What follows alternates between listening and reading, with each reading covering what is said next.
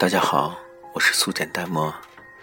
今天要跟大家分享的是来自于阿居居的《全世界失眠》。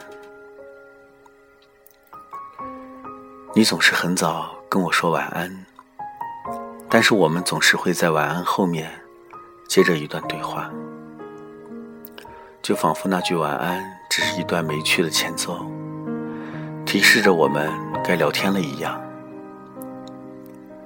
我是一个如果别人给我写了什么，一定要回复才觉得安心的人，所以只要你不说真的该睡了，我很少主动终止这段对话。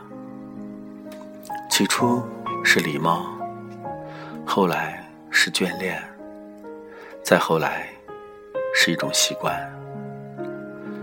我猜，没有人与生俱来不喜欢睡觉吧。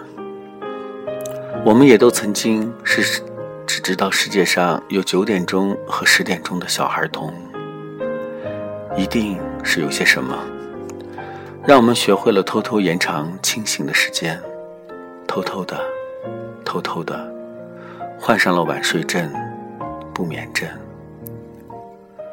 我的不眠症从认识你那天开始，看着空荡荡的对话框。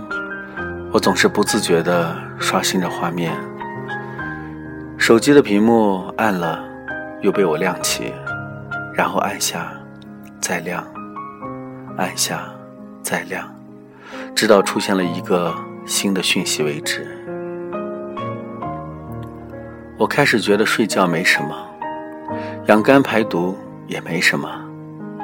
我早早的就躺在床上，辗转反侧。等待着你不知道会不会来的讯息。就这样，我染上了你这个坏习惯。早点睡，你说。其实有没有人告诉过你，一个晚睡的人叫别人早点睡，是多么没有说服力的？就像现在，染上不眠症的我，也叫别的他早点睡觉。你为什么都这么晚睡啊？他问道。没什么，我敲着键盘，只是习惯而已。这样啊？他顿了顿。晚睡好玩吗？不好玩。我飞快地打下这句。你最好赶快去睡，我不理你了。我总是从他的身上看见了自己的影子。就像我曾经也那么好奇，曾经也那么憧憬，曾经也那么想了解你晚睡的心情和感觉。我想知道漫漫长夜不睡觉能干嘛呢？染上不眠症的人都知道，漫漫长夜是拿来想念一个人的，想念的那个人大多都已经失去了。想念的那个人，大多都是教会我们不眠的人。